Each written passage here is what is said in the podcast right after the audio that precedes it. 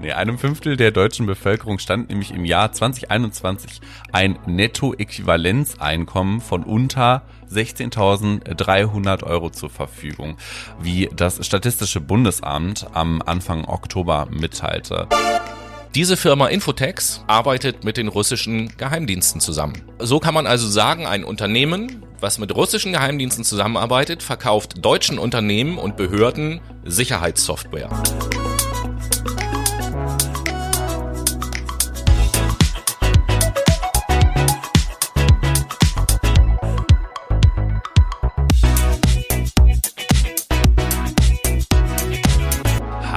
Hallo, liebe Menschen und herzlich willkommen zu euer News-Sendung ähm, oder herzlich willkommen zur Tagesschau, nein, zur Monatsschau. Und äh, vor allen Dingen heiße ich herzlich willkommen erstmal den Noah. Hallo. Hier ist das erste deutsche Fernsehen mit der Tagesschau. Gong.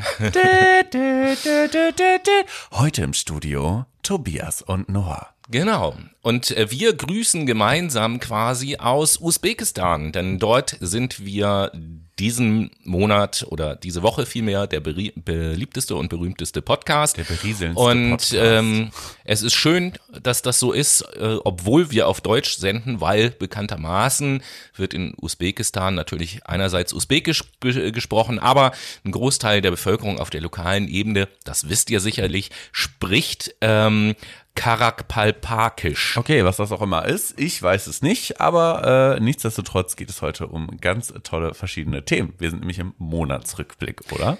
Das ist richtig. Wir machen heute den Monatsrückblick, aber bevor wir damit starten, muss ich auch noch mal zwei Props äh, rausschicken. Pro. Tatsächlich Grüße gehen an dieser Stelle einmal raus an den Stefan.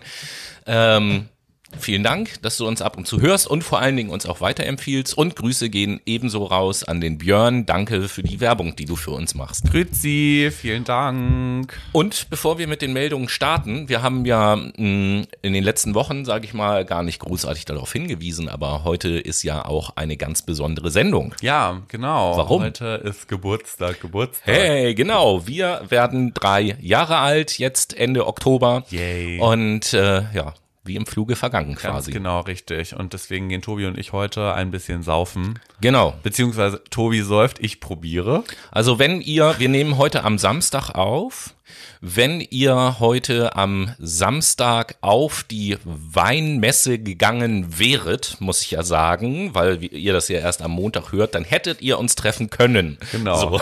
Hätte, hätte, Fahrradkette. Ja, scheiße gelaufen, hätte mal was gesagt, aber ist nicht so schlimm. Wir wollen ja auch in Privacy saufen.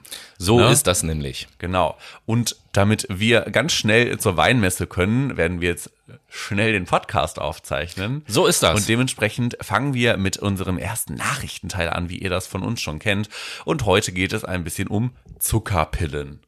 Ja, und auch ja, eigentlich ist das eine Meldung, wo man wieder sagen kann, der prophetische Podcast hat wieder zugeschlagen. Wir Warum? haben in der einen oder anderen Sendung uns ja auch schon mal geäußert zum Thema Homöopathie und äh, haben Homopathie. haben letzten Endes zum Ausdruck ja auch gebracht, dass wir der Meinung sind, das sollte nicht mehr von der Krankenkasse bezahlt werden. Und oh Wunder, oh Wunder, Lauterbach erwägt jetzt ähm, das Ende von Homöopathie als Kassenleistung wegen fehlender wissenschaftlicher Belege zur Ja, Wirksamkeit. ist ja auch völlig verständlich. Also Rage Mode on, würde ich mal sagen. Wie kann man so dumm sein? Wie konnte die CDU so dumm sein und die SPD so dumm sein und das genehmigen und das auch noch weiterlaufen lassen, dass es völlig okay ist?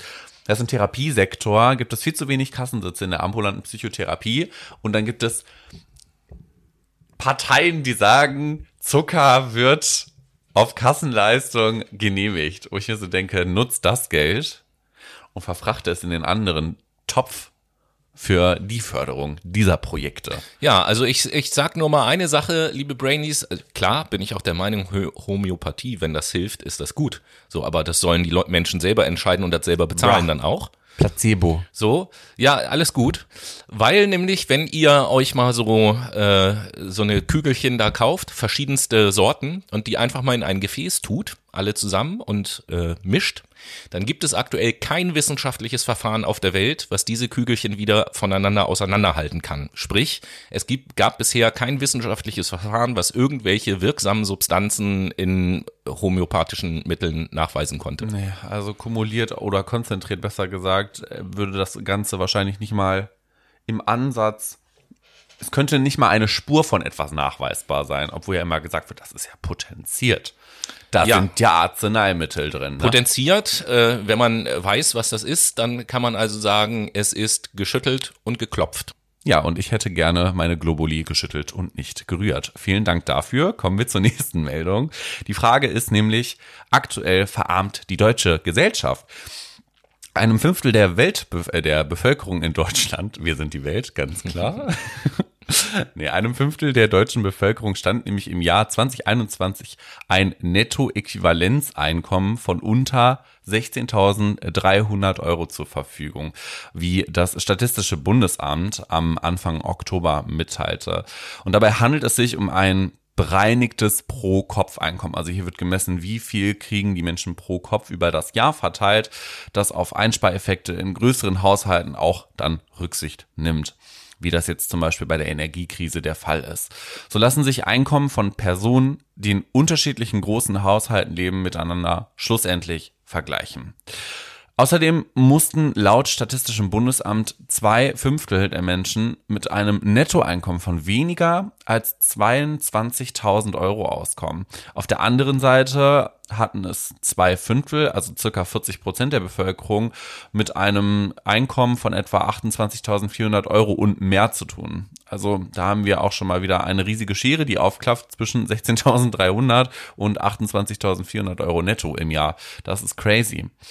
Bei fast einem Drittel der Menschen in Deutschland übersteigen unerwartete Ausgaben die eigenen finanziellen Mittel. Vor allen Dingen jetzt in der Energiekrise und auch mit der Inflation kriegen wir damit riesige Probleme. 31,9 Prozent der deutschen Bevölkerung war nach Angaben des Statistischen Bundesamtes im vergangenen Jahr nicht in der Lage, spontan außer Hose geschüttelt 1150 Euro oder mehr aus ihrem Budget zu stemmen. Und das wenn wir jetzt mal wieder mit Blick auf Nachzahlungen für Gas, für Energie und so weiter schauen, würde das ein riesiges Problem ergeben, würde die Bundesregierung nicht sagen, hey Leute, wir machen jetzt einen Deckel drauf und äh, sichern euch quasi eure Energiepreise und dass ihr nicht gekündigt werdet aus der Wohnung. Weil, sind wir mal ehrlich, also ich kann das auch nicht stemmen. Ich habe genau diese 1150 Euro. Mehr kann ich aktuell nicht sparen. Ja. Ich weiß nicht, wie sieht's bei dir aus? Ähm, ich bin von dem Gasthema tatsächlich nicht betroffen, Oh, Glück gehabt. weil Was hast du hier? Öl Ah, okay. Ich habe wird, Fernwärme. wird, wird auch teurer, also hat sich ja ungefähr ja verdoppelt.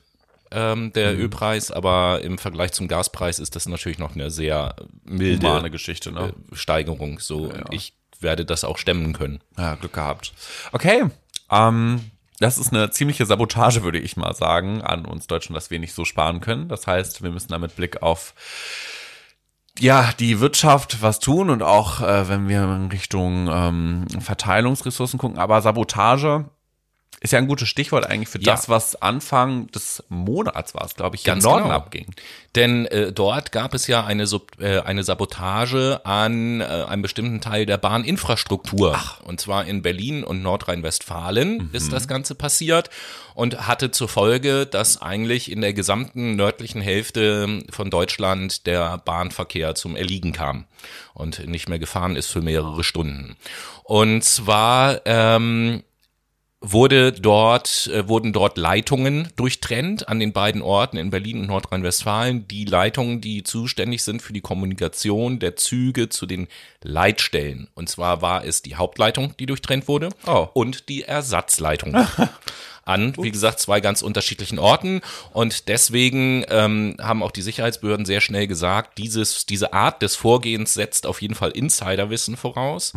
Und ähm, Natürlich liegt in der aktuellen Zeit der Verdacht nahe, ob das so stimmt, weiß man natürlich noch nicht, liegt der Verdacht nahe, dass das auch was mit Russland zu tun hat, weil da haben wir auch schon öfter ja drüber gesprochen, dieser Krieg in der Ukraine oder eigentlich in ganz Europa kann man sagen, findet ja auf ganz vielen verschiedenen Ebenen statt. Es ist nicht nur der Krieg da auf dem Schlachtfeld, sondern es ist auch ein Wirtschaftskrieg, es ist ein Informationskrieg, ein Propagandakrieg, ein was weiß ich, auf so vielen Ebenen. Ja. Und da würde das natürlich gut reinpassen. Ich bin gespannt, was die Ermittlungen noch so ergeben. geben. Definitiv. Wir geben ein kleines Update. Das können wir uns ja als Notiz irgendwie an Rand Ja, ja, ne? ja. Wundervoll. Ja, äh, von einer Bahnsabotage wieder zurück in die Wirtschaft, würde ich mal sagen. Es gibt nämlich ein riesig großes Statement.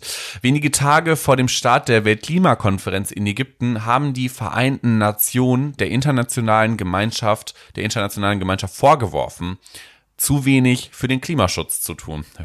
Plot Twist, ja, das tun sie.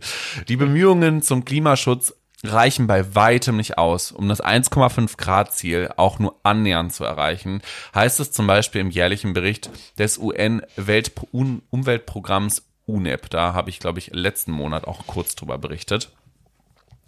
Hiernach müssten die Treibhausgasemissionen dafür bis 2030 um 30 bis 45 Prozent reduziert werden. Wenn wir uns das aktuell anschauen, dann werden wir dieses Ziel natürlich nicht erreichen. Warum, das hört ihr gleich. Dieser Bericht sagt nämlich in kalten wissenschaftlichen Begriffen das, was die Natur uns das ganze Jahr durch tödliche Überschwemmungen, Stürme und auch wütende Brände gesagt hat. Wir müssen aufhören, unsere Atmosphäre mit CO2 zu füllen. Wir müssen schnell damit aufhören. Nur radikale Veränderungen in allen Wirtschaftszweigen, zum Beispiel in den Bereichen Energie, industrielle Produktion, Transport, Chemie, Baugewerbe, Nahrungsmittelindustrie, aber auch im Finanzsystem könnten noch verhindern, dass es eine Klimakatastrophe geben könnte. So zumindest zum Beispiel AutorInnen des Emission Gap Berichts mit denen bei der letzten Weltklimakonferenz in Glasgow, ihr erinnert euch vielleicht, auf den Weg gebrachten CO2-Einsparungen werde sich die Erde, und jetzt kommt nämlich dieser Plot-Twist, bis zum Ende des Jahrhunderts um 2,4 bis 2,6 Grad erwärmen. Und ihr wisst, was das heißt. Dann sind alle Kipppunkte erreicht und wir driften in eine, ja, selbstzerstörende Spirale ab. Das heißt, Mutter Erde wird uns dann zerstören und 100 Jahre später sich regenerieren. Aber dann sind wir weg. Genau, da haben wir ja am Ende der letzten Sendung auch nochmal eindringlich deutlich gemacht, dass es in den Diskussionen nie darum geht, die Welt zu retten, es geht darum, die Menschheit zu retten. Ja, ich verstehe aber bis heute nicht, wie können Politiker und Aktionäre und KKG es nicht verstehen? Als ob die sich irgendwie auf den Mars schießen könnten. So, Ja, ist- Diggi, nein. Meiner Meinung nach geht es nicht darum, dass die das nicht verstehen. So, sondern in deren Köpfen ist das einfach nicht umsetzbar, weil es zu große Veränderungen im Wirtschaften, in der Art und Weise, wie wir leben, äh, bedeutet und deswegen wird's halt nicht gemacht. Oder sie sind zu narzisstisch. Ja, letzten Endes, letzten Endes ist es ja natürlich so, wenn jetzt alle Maßnahmen äh, umgesetzt würden, die notwendig sind, würde es ja automatisch bedeuten, und das ist nicht nur Deutschland so meiner Meinung nach, würde es quasi automatisch bedeuten, dass die Regierung, die das beschließt, bei der nächsten Wahl abgewählt wird. Na klar. So. Und die nächste Regierung wahrscheinlich dann die Maßnahmen wieder rückgängig macht, damit sie an der Macht bleiben länger, Das ist sehr logisch. würde ich mal denken. Also, Das heißt, wir haben ein riesiges Problem. Und das haben wir nicht nur in der Wirtschaft, sondern das haben wir tatsächlich auch, wenn wir mal ins Internet schauen. Apropos Internet, äh, nochmal um auf deins, äh, da, da noch eine Bemerkung ranzuhängen am Jo. Ende. Ähm, wenn ihr euch dafür so interessiert, warum Entscheidungen wie getroffen werden, dann beschäftigt euch mal, kann man ganz einfach googeln, mit dem Begriff des Overton-Fensters. Und äh, da könnt ihr dann was Interessantes sehen. Und die nächste Meldung möchte ich anfangen mit einer Frage an dich. Jo, mach das. Ja. Und zwar. Kennst du den Verein Cybersicherheit Deutschland e.V.? Schon mal gehört, aber nicht näher mit auseinandergesetzt. Ah, Okay. Darüber möchte ich kurz reden. Ähm, äh, ganz am Anfang, Hintergrund, wie bin ich überhaupt auf dieses Thema gekommen, ist in diesem Monat eine Sendung von Jan Böhmermann gewesen, der sich mit dem Thema Z- Cybersicherheit auseinandergesetzt hat.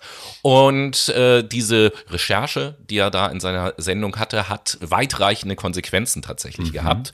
Und das will ich einmal kurz darstellen. Es geht also, wie gesagt, um den Verein Cybersicherheit Deutschland e.V. Und dort sind viele Firmen Mitglied, ähm, unter anderem die Firma Protelion, um die wird es gleich noch gehen, aber auch Bayer, E.ON, die Commerzbank, auch das Bundesministerium der Gesundheit, die Gewerkschaft der Polizei, die sind dort in diesem Verein Mitglied. Okay. Und diese Firma Protelion, die verkauft Sicherheitssoftware an andere Unternehmen mit dem Slogan Technology Made in Germany. Das ist so deren Claim. Ähm, ja, ist ja Made in Germany steht ja immer noch für Verlässlichkeit und so weiter und so fort. Protelion ist aber gar nicht Protelion, sondern Protelion ist eigentlich die russische Firma Infotex. Ah, Und ähm, diese Firma Infotex arbeitet mit den russischen Geheimdiensten zusammen. Und ähm, da, so kann man also sagen, ein Unternehmen, was mit russischen Geheimdiensten zusammenarbeitet, verkauft deutschen Unternehmen und Behörden Sicherheitssoftware. Hm, Problem. Danke. Alert. genau. Dieser Verein wiederum, ähm, Cybersicherheit Deutschland e.V., wurde 2012 gegründet von Arne Schönbohm. Und Arne Schönbohm Ist? ist? seit 2016 Präsident des Bundesamtes für Sicherheit in der Informationstechnik. Oh. Genau. Oder korrekterweise muss ich jetzt sagen, nach Böhmermanns Recherche war Arne Schönbohm dieser Präsident, weil Nancy Faeser hat ihn nämlich inzwischen Gefeuert. abberufen oder umgangssprachlich gefeuert. Völlig zu Recht meiner Meinung. Ja. Natürlich, wo, wo ich mir auch mal sage, wie kann, wie kann das bitte sein? Das Aber, ist eine gute naja. Frage. Wie kann sowas sein? Also entweder wussten das ganz viele Menschen und haben einfach nicht hingeschaut oder es wurde vertuscht. Ich glaube aber ersteres, weil sowas fällt irgendwann auf. Ja. Apropos, wie kann das sein? Mhm. Äh, da will ich noch eine ganz kurze Meldung hinterher schieben, ist allerdings schon das nächste Thema. Geht aber ganz schnell, weil es einfach nur eine Schlagzeile ist und knüpft so ein bisschen auch an unsere letzte Sendung an, wo wir über Umwelt geredet haben und auch an das, was du gerade eben gesagt hast, Ja. knüpft das ganz gut an. Es geht also um Klimaschutz. Okay. Ich muss erstmal tief durchatmen, dass ich Atmen. mich, dass Einmal. ich mich nicht wir, wir zu atmen, doll Wir aufrege. atmen zusammen, Tobi. Okay. Es Ein, geht aus. Es geht um den Tagebau Garzweiler. Oh, oh ja, okay. Mhm, ich So. schalte ab. Ja. Dort werden, ich, ich kann das gar nicht aussprechen so, das ist eigentlich, eigentlich, eigentlich müsste das eine satirische Meldung sein, ist es aber nicht. 180 Dort werden Millionen acht Tonnen. Windräder abgerissen, damit so. dort die Braunkohleförderung weiter vonstatten gehen Ah, das ist kann. ja super. Das ist ja eine super Idee. Also, das ist auch, als ich das gelesen Das habe, ich dachte so, das, muss doch Satire sein, diese Meldung ist es aber tatsächlich nicht. Also das erste Windrad wurde jetzt schon abgerissen Ah. und äh, sieben weitere sollen noch folgen demnächst, ähm, um wie gesagt die Braunkohleförderung in Garzweiler weiter aufrechterhalten zu können. Ja, klar, macht völlig Sinn. Also ich meine, dass Das das Rad so beispielsweise auch abgebaggert werden soll, weil dann wir 2030 schon aus der Braunkohle aussteigen können, ist ja genauso sinnfrei vor allen Dingen, weil ich glaube, das IFW hat gezeigt, dass äh, nach Studienlage es nicht notwendig ist. Also Ja, das kommt noch hinzu und dann dieses, du hast es ja eben gesagt, alle reden, auch Politiker immer ja und das 1,5 Grad Ziel und bla und blub und so weiter und so fort und dann und, und Energiewende vor allen Dingen ganz, ja, aktuell auch ganz großes Thema wegen der Gaspreise und dem ganzen Krams und so weiter und so fort und dann werden Windräder abgerissen, um Kohle zu fördern. Das ist peinlich. Ist einfach peinlich. Aber da sieht man mal wieder, Politik besteht aus Kompromissen und sorry, Klimaschutz und das predigt Luisa Neubauer seit Jahren, das ist kompromisslos, Ja. Weil das Ende absehbar ist. Es ist immer so, dass äh, in irgendeiner Doku habe ich mal so einen schlauen Satz gehört, der an dieser Stelle wieder sehr gut passt. Ich frage mich immer, warum muss es erst zu einer Katastrophe kommen, bis sich etwas verändert? Insbesondere dann, wenn man vorher schon weiß, dass man auf diese Katastrophe zusteuert. Boah, das ist eine gute Frage. Es ist unglaublich. Naja, äh, wollen wir die Stimmung nicht zu sehr runterziehen? Ja, vielleicht kommen wir zu was Meldung weiter? Positiverem. Es soll nämlich mehr Geld für Frauengesundheit ausgegeben Yay! werden. Deutschland will nämlich seine Arbeit für Frauen und Mädchen in der weltweiten Gesundheitsförderung ausbauen. Hierfür sollen 57 Millionen Euro vom Entwicklungsministerium in diesem Jahr für den Bevölkerungsfonds der Vereinigten Nationen bereitgestellt werden, der sich beispielsweise um die sexuelle und reproduktive Gesundheit von Frauen und Mädchen kümmert. Das sagt zumindest Entwicklungsministerin Svenja Schulze zum Auftakt des Weltgesundheitsgipfels in Berlin. Schulle, Schulle, Schulle.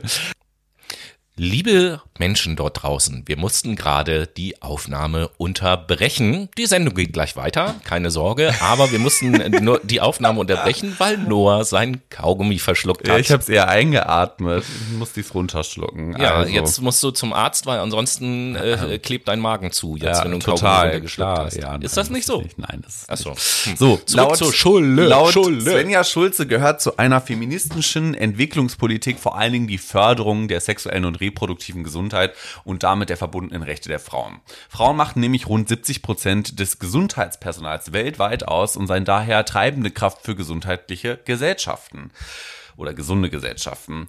Zugleich bestehen teilweise massive Geschlechterungleichheiten in der Gesundheitsversorgung. Dienste für Frauen und Kinder werden besonders in Zeiten finanzieller Not und in Krisen- und Konfliktsituationen oft vernachlässigt. Auch trifft die aktuelle Ernährungs- und Energiekrise benachteiligte Frauen und Mädchen hart. Deshalb ist es wichtig, dass moderne Familienplanung zum Beispiel und betreute Geburten bezahlbar und einfach zugänglich als Angebot gemacht werden. Und dementsprechend brauchen wir dieses Geld, um die Gesundheit der Frau weiter zu stärken. Im Übrigen ähm, brauchen wir das generell. Ja, wir brauchen aber auch, wenn wir mit Blick auf Gesundheit nochmal schauen, ähm, etwas ganz anderes. Ja, ähm, die nächste Meldung ist sensationell. Das Bundeskabinett hat sich auf ein Eckpunktepapier geeinigt. Ach. Ist das nicht geil? Ja. Ach so, ich muss ja vielleicht auch noch sagen, äh, worum es in diesem Eckpunktepapier überhaupt geht. Es geht um die Legalisierung von Cannabis. da haben wir Kiffen, auch kiffen, immer schon mal drüber kiffen. gesprochen. Okay, wow. Und da wollen wir mal kurz äh, in schlagwortartig durchgehen, was in diesem Eckpunktepapier so drinne steht. Also erstens, wir sind Cannabis und THC künftig kein Betäubungsmittel mehr. Zweitens, der Erwerb und Besitz von maximal 20 bis 30 Gramm zum Eigenbedarf sollen strafbar sein, äh, straffrei sein, nicht strafbar, straffrei. Der private Anbau in der Größenordnung von drei weiblichen Pfl- Pflanzen pro volljähriger Person im Haushalt wird erlaubt sein.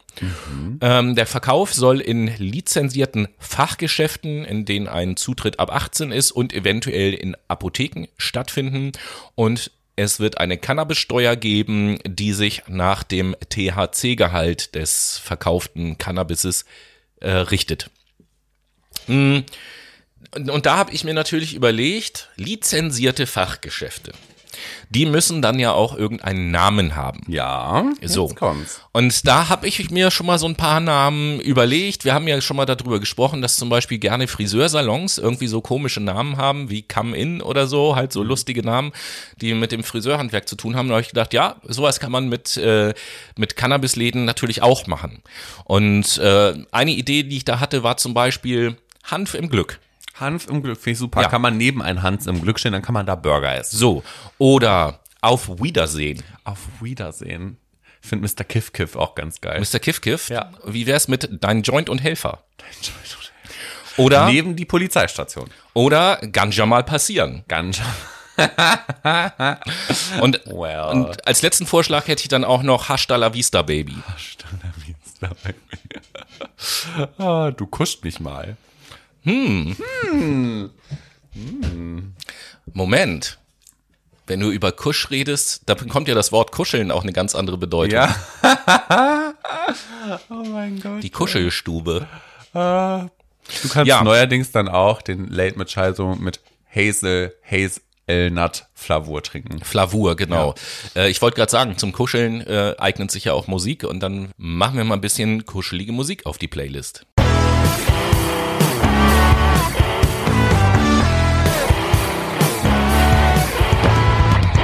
Meine lieben Freunde, die Late Machado Playlist ist wieder am Start. Yay. Das bedeutet, ihr kriegt Musik von uns für euch um die Ohren geklatscht. Unsere Playlist findet ihr auf Spotify. Entweder gebt ihr über die Suchzeile Late Machado Playlist ein oder ihr guckt auf unserem Instagram-Profil Weil es vorbei. erstmal eine bessere Idee ist und dann folgt ihr uns bei der Gelegenheit auch Ganz gleich. genau so ist es nämlich. Danke dafür. Und schaut bei den Highlights in den Ordner Playlist und wichtige Links. Oben links geht's dann zur Playlist. Dementsprechend, Tobi, erste Frage an dich. Welchen Song setzt du heute auf die Late Machado Playlist? Ja, ich mach's ganz kurz von der Band Live. Das Lied The Beauty of Grey und da ist die Empfehlung, setzt euch auch mal bitte mit dem Text wirklich auseinander. Ein hervorragender Text, ein tolles Lied. Wundervoll. Ich setze heute von Naru und Ava Joan das Lied Lost auf die Late Machado Playlist. Und damit sind wir im zweiten Teil. Und ihr kennt das ja schon von unseren neuen Konzepten in der Sendung. Wir werden jetzt über zwei Themen reden. Tobi über eins, ich über eins. Und da wird es ein bisschen äh, ja, vertiefend drum gehen. Dementsprechend fangen wir an. Okay, dann fange ich an und ich muss mit euch reden über China. Und zwar jetzt nicht über das Land, über Geografie oder sonst irgendetwas. Ähm, dieses diesen Monat sind eben halt so ein paar Dinge passiert. Auslöser, warum ich mich dafür entschieden habe, ist etwas, was in Hamburg ähm, los war, denn die Chinesen wollen in den Hamburger Hafen investieren und dort quasi mit einsteigen. Mhm. Und das ist natürlich erstmal eine Meldung, wo ich gesagt habe, in der jetzigen Zeit, wo wir gelernt haben, Abhängigkeiten von totalitären Regimen sind gefährlich oder können gefährlich werden, sagen wir mal so, ähm, habe ich natürlich im ersten Moment gedacht, so bloß nicht. Also naja, wie auch immer. Schlechte es geht Idee. um den Container Terminal Toller Ort, so heißt er. Das ist der kleinste der vier Container Terminals im Hamburger Hafen. Mhm. Und die chinesische Staatsreederei Costco, die beteiligt sich an äh, dem Container Terminal. Ursprünglich war es so, dass bereits im September 2021 äh, vereinbart wurde, dass ähm, die Chinesen dort mit 35 Prozent einsteigen. Jetzt hat die Regierung das runterkorrigiert auf 24,9 Prozent, weil natürlich der Protest groß war. Im Übrigen haben sechs Bundesministerien sich gegen diese Beteiligung ausgesprochen, aber Olaf Scholz äh, hat daran festgehalten und hat das quasi durchgedrückt mit dieser Änderung 24,9 Prozent. Es ist allerdings auch gesetzlich vorgeschrieben oder festgeschrieben, wenn die diese 24,9 Prozent haben, dass sie nichts mehr zusätzlich investieren dürfen, also ihre Anteile nicht aufstocken dürfen. Und es ist auch nicht so, dass denen das gehört. Also der Grund und Boden gehört zu 100 Prozent Hamburg. Die sind eben halt nur in Anführungsstrichen in der Firma investiert investiert und die Firma, die äh, den tollen Ort betreibt, den toller Ort betreibt, die hat äh, sozusagen Costco dafür zugesagt, chinesische ähm, Schiffe bevorzugt zu abzufertigen an mhm. dem Terminal. Ähm, Finde ich schon mal schlimm für mich gehört das ein Stück weit auch zur kritischen Infrastruktur dieser Hafen, ähm, ähnlich wie die Energieversorgung auch und da andere Staaten mit reinzuholen, äh, finde ich gefährlich. Aber als ich mich mit dem Thema auseinandergesetzt habe, habe ich gemerkt, oh, das ist aber ja nicht das Einzige, was in diesem Monat mit China passiert ist, denn China unterhält anscheinend in Europa illegale Polizeistationen. Oh in Deutschland eine, glücklicherweise nur in Frankfurt, aber auf Europa verteilt gibt es insgesamt 36 chinesische Polizeistationen. Was machen die da? Ja, äh, die werden genutzt, um politische Gegner im Ausland zu überwachen und zum Schweigen zu bringen.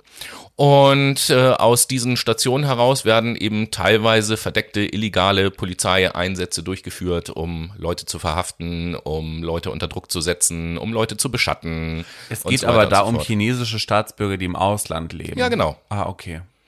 Ganz genau ich dachte, so ist es. geht um Deutsche beispielsweise. Nein, aber es ist ja trotz alledem, das ist ja deutscher Grund und Boden und die haben so eine verdeckte Polizeistation, wo wohl ähm, Polizei und Geheimdienstmitarbeiter aus China halt arbeiten und äh, so eine Aktion halt machen. Das geht so nicht, Freunde. Genau. Ähm, aber auch das ist noch nicht alles, denn gerade gestern oder vorgestern kam die Meldung rein, dass die Chinesen die deutsche Chipfabrik Elmos übernehmen wollen ähm, um hier in Deutschland die Chipproduktion letzten Endes zu übernehmen.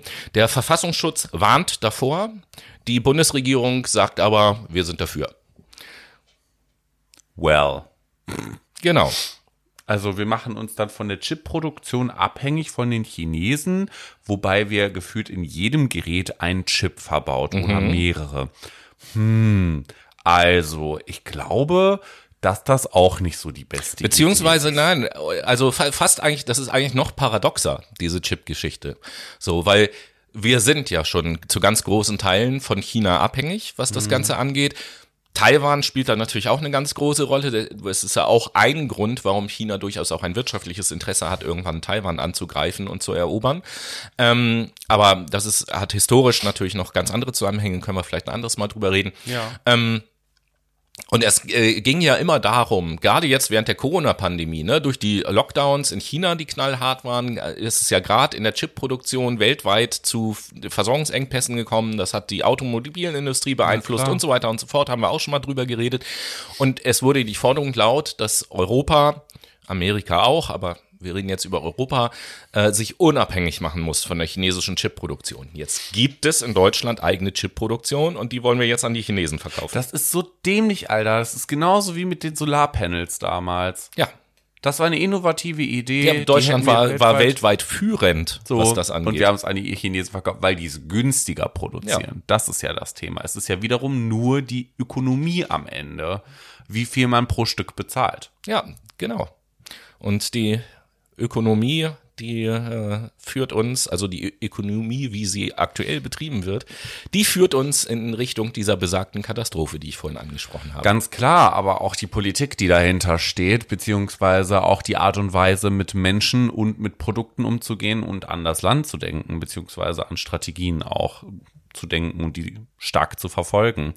Ähnlich sieht es ja auch zum Beispiel gerade im Iran aus, wenn man mal schaut, wie die Regierung dort mit den Menschen umgeht. Ihr habt das nämlich vielleicht schon mitbekommen, dass im Iran aktuell die Hölle auf Erden los ist. Ganz kurz, ich muss erstmal ganz kurz sagen, dass ich sehr dankbar bin, dass du über dieses Thema jetzt sprichst, weil bisher in den Monatsrückblickssendungen haben wir ja das Thema Iran immer sehr außen vor gelassen, obwohl da ja schon seit Wochen mittlerweile, wie du so schön sagst, die Hölle los ist. Deswegen vielen Dank, dass du dieses Thema mitgebracht hast. Sehr gerne. Vielleicht um einen kleinen Abriss zu geben. Wir können natürlich nicht alles darstellen in dieser Sendung.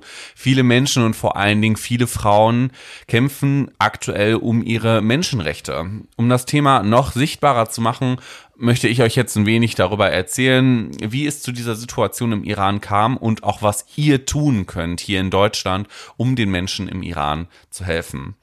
Zurzeit finden ja vielerlei Protestwellen im Iran statt, wobei vor allem junge Menschen und unter anderem viele Frauen auf die Straße ziehen, denn der Staat begegnet ihnen mit Waffengewalt. Auslöser dieser Massenproteste war der Tod der Iranerin Masa Amini. Masa Amini, auch unter dem kurdischen Namen Gina Amini bekannt, war eine 22-jährige kurdische Iranerin, die kurz vor ihrem Masterstudium stand. Am 13. September 2022 hielt sich Masa Amini mit ihrer Familie in der iranischen Hauptstadt Teheran auf, um Verwandte zu besuchen. Und sie wurde im Beisein ihres Bruders von der Sittenpolizei in Gewahrsam genommen. Ihr, Warum denn das? ja, ihr Kopftuch soll nicht richtig gesessen haben. Dementsprechend sollte auch eine Umerziehungsmaßnahme folgen. Natürlich. Zwei Stunden später brach sie zusammen und wurde in ein Krankenhaus gebracht und dort starb dann Masa Amini am 16. September 2022. Die Behörden sprechen hier von einem Herzinfarkt als Todesursache. Allerdings berichteten Augenzeugen, dass Amini keines natürlichen Todes starb, denn bereits bei Ankunft im Krankenhaus soll Amini hirntot gewesen sein. Das haben CT-Aufnahmen gezeigt. Dort waren Hirnblutungen und Knochenbrüche offenbar zu sehen. Und Warum hatte sie diese Hirnblutung und diese Knochenbrüche? Naja, Grund dafür soll eine gewaltsame Abführung der Sittenpolizei gewesen sein, bei der man ihr Kopf, ihren Kopf auf eine Autoscheibe schlug. Zur Info für euch vielleicht, die islamische Religionspolizei wird auch Sittenpolizei oder Moralpolizei genannt und setzt im Iran seit der islamischen Revolution im Jahr 1979 Verordnungen der Mullahs durch. Und dazu zählt zum Beispiel die Überwachung der Einhaltung der Kleiderordnung, also Frauen müssen in der Öffentlichkeit Kopftuch tragen, sowie auch Arme und Beine bedeckt halten mit einer sogenannten Hijab. Bei vermeintlichen Verstößen werden Frauen in Gewahrsam genommen und in Umerziehungszentren abgeführt, um einen Kurs über das richtige Tragen des Hijabs zu absolvieren, also der Kopfbedeckung wie aber auch der Burka, also für Arme und Beine. Und seit Jahren kursieren Berichte über willkürliche Inhaftierung und auch Polizeigewalt gegenüber Frauen, vor allen Dingen auch in diesen Umerziehungszentren. Und die Vertuschung sorgte für Aufsehen. Wenn wir jetzt einmal zurück zu Masa Amini kommen, diese Vertuschung ihres Todes sorgte für Aussehen, da Aminis Eltern die Version der Behörden und den Berichten der Gerichtsmedizin öffentlich kritisierten. Folglich sorgte der Fall landesweit für Proteste, bei welchen überwiegend junge Menschen zu Tausenden auf die Straße gehen. Frauen schneiden sich öffentlich die Haare ab und verbrennen ihre Kopftücher. Und um eins klarzustellen, die Frauen im Iran, die protestieren nicht gegen Kopftücher, sondern mehrheitlich gegen diesen Kopftuchzwang, der besteht, der vor allen Dingen stellvertretend für die Unterdrückung von Frauenrechten und somit auch die Selbstbestimmung steht. Viele, aber nicht alle, fordern hier einen Umsturz. Manche gehen weder für ein Ende des Kopftuchzwangs noch für einen Umsturz auf die Straße, sondern fordern lediglich, dass Frauen nicht mehr kriminalisiert werden. Bei wieder anderen entlädt sich schlicht die Wut darüber, dass die Regierung den Fokus auf Repressalien setzt statt auf Probleme wie zum Beispiel Preisanstiege. Naja, nichtsdestotrotz schlägt die Regierung die Proteste brutal nieder. Dutzende Menschen wurden bereits getötet, zahlreiche weitere wurden inhaftiert.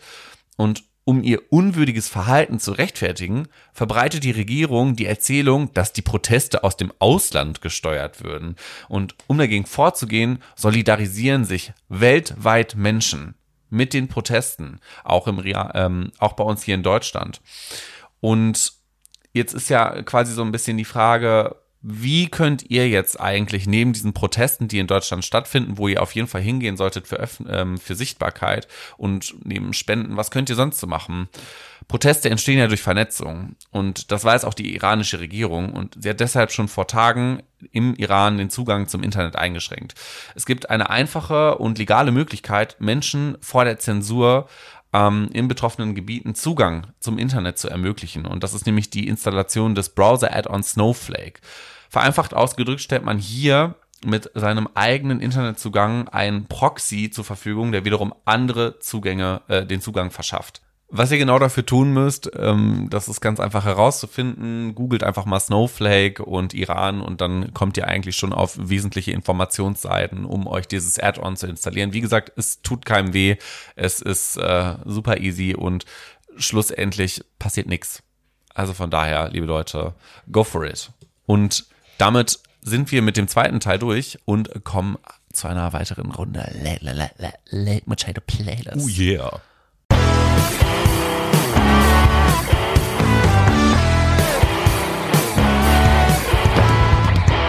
Wie versprochen, da sind wir wieder zurück mit der Late Machado Playlist. Ich mach's kurz. Tobi, was setzt du auf die Late Machado Playlist? Ja, ich versuche mit meinem zweiten ähm, Song ein bisschen anzudocken Song. an das Thema, was du gerade gesagt hast. Da mhm. ging es ja um die, sie hat ja mehrere Namen, die Sittenpolizei, genau. die Religionspolizei, beziehungsweise was war das dritte? Moralpolizei. Die Moralpolizei.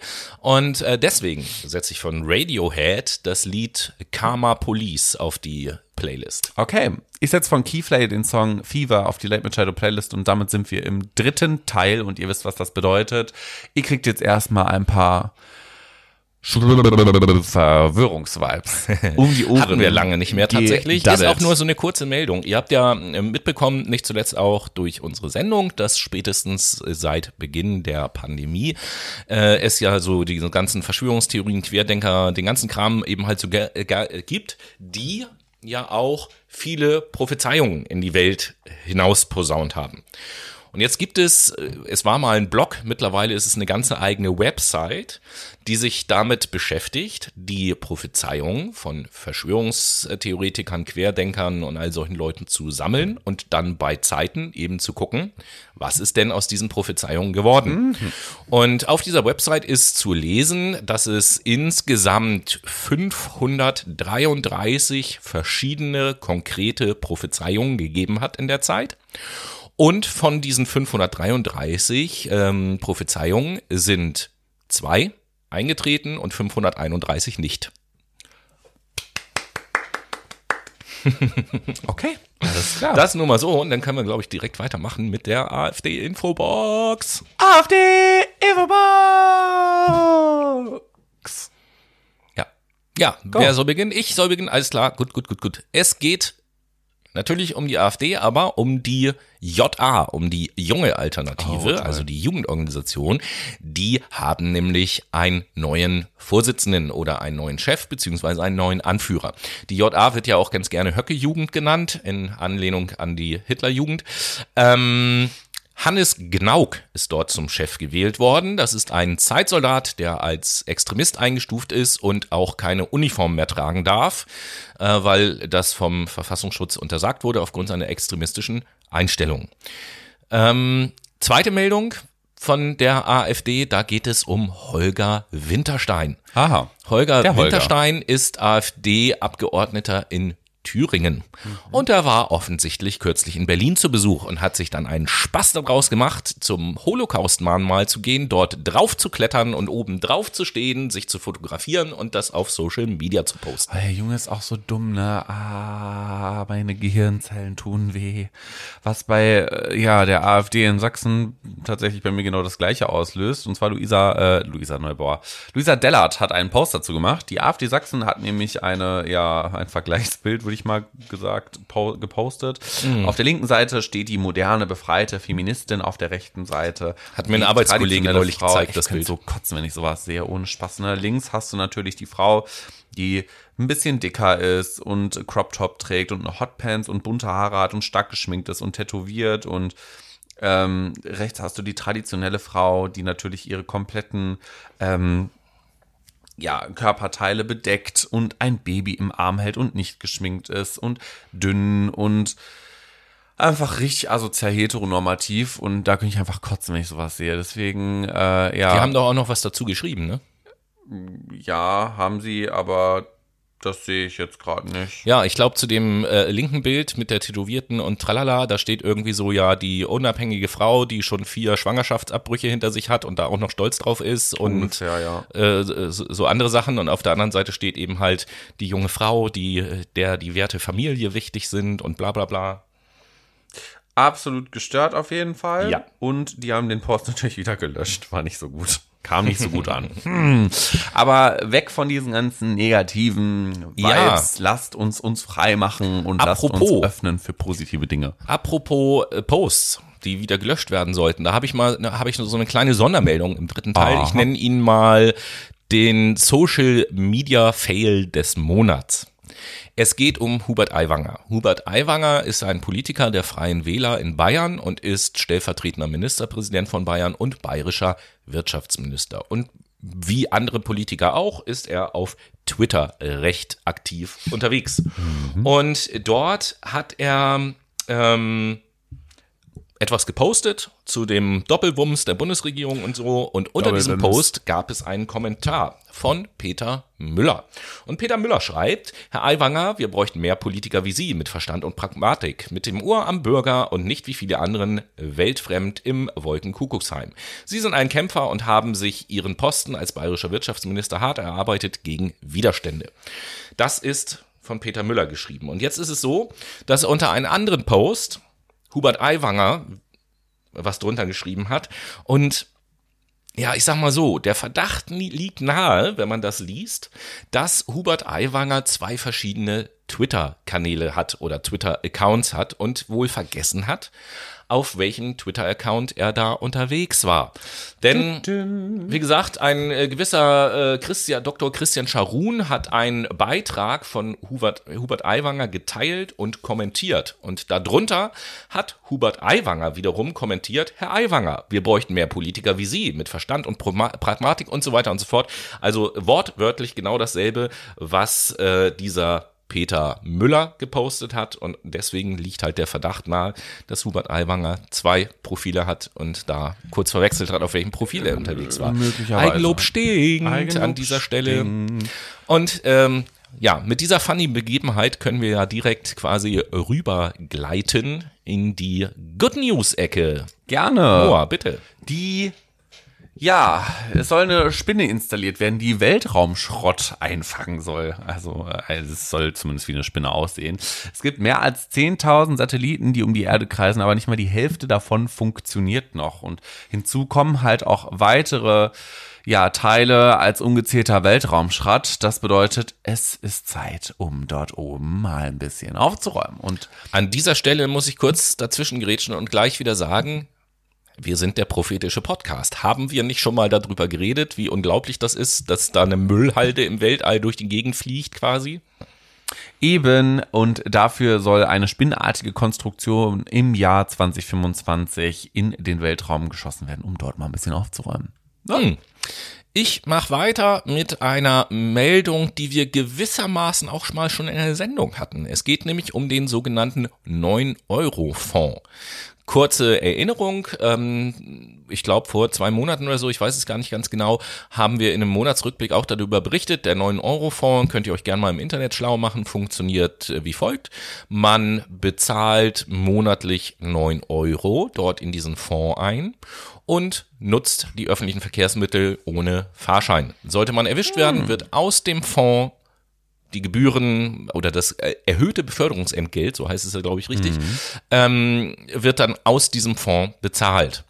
Und ähm, die Meldung in diesem Monat ist, dass die dass die Partei, die Partei, ähm, diesen Fonds jetzt übernommen hat und weiterführt und das Ganze auch finanziert über die sogenannte Parteienfinanzierung. Das wiederum bedeutet, dass auch Gelder der SPD, CDU, FDP, also alle anderen Parteien in diesen Fonds halt reinfließen, mhm. ohne dass die das jetzt unbedingt wollen. Aber finde ich einfach eine witzige Idee. Definitiv.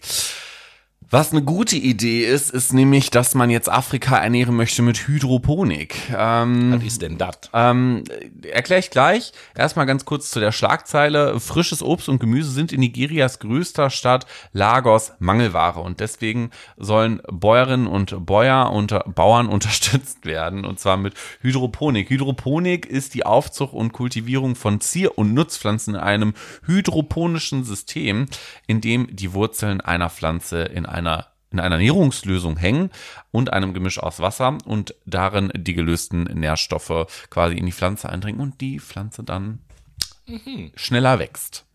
Interesting. Mhm. Ja, die, die, nächsten Good News, die knüpfen eigentlich an dein Thema aus dem zweiten Teil der Sendung an, an das Iran-Thema. Denn oh. es geht um Joko und Klaas. Oh. Joko und Klaas ja. haben ihre Instagram-Accounts ähm, Angehörigen der Protestbewegung im Iran ja, ich, geschenkt, sagen wir es einfach so. Äh, so wie es ausschaut, auch für dauerhaft. Ähm, so dass sie damit ja nicht nur den Account, sondern auch ihre Reichweite quasi verschenkt haben. Und das ist natürlich eine gute Sache.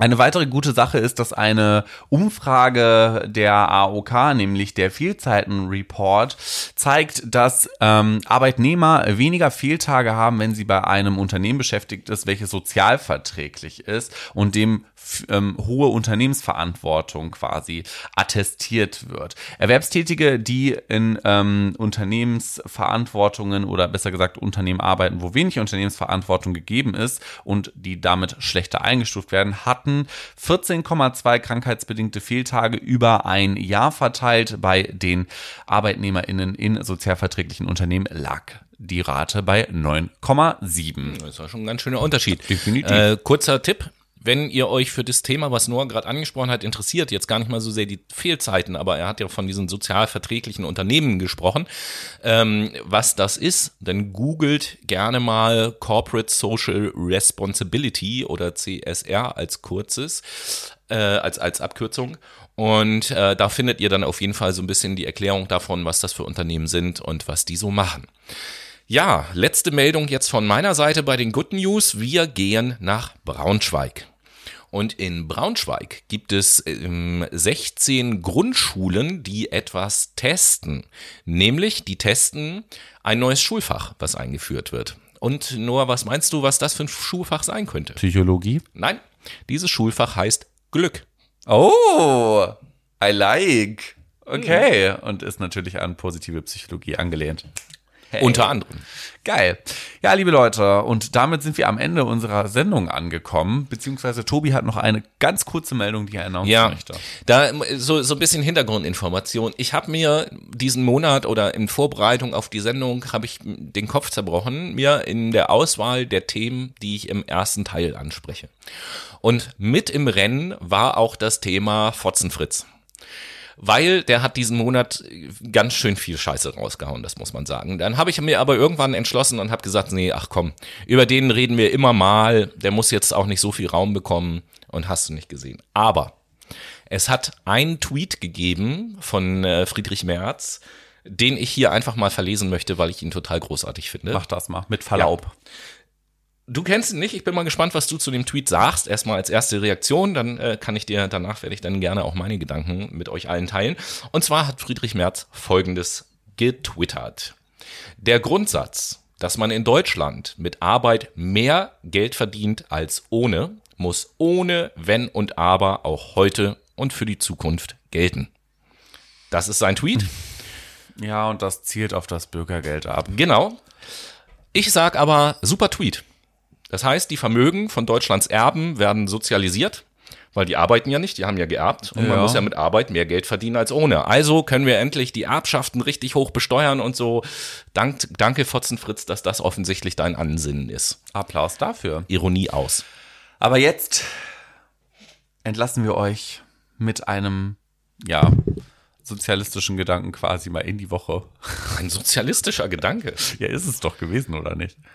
Ich würde ihn eher als sozialen Gedanken ähm, bezeichnen. Na gut, okay, das ist ein bisschen abgeschwächt, ja, stimmt schon. Ja. Aber trotzdem mit diesen Gedanken entlassen wir euch in die äh, neue Woche. Genießt sie und freut euch nächste Woche auf eine neue Folge aus unserer Infoserie Philosophie. Dort werdet ihr dann aufgeklärt in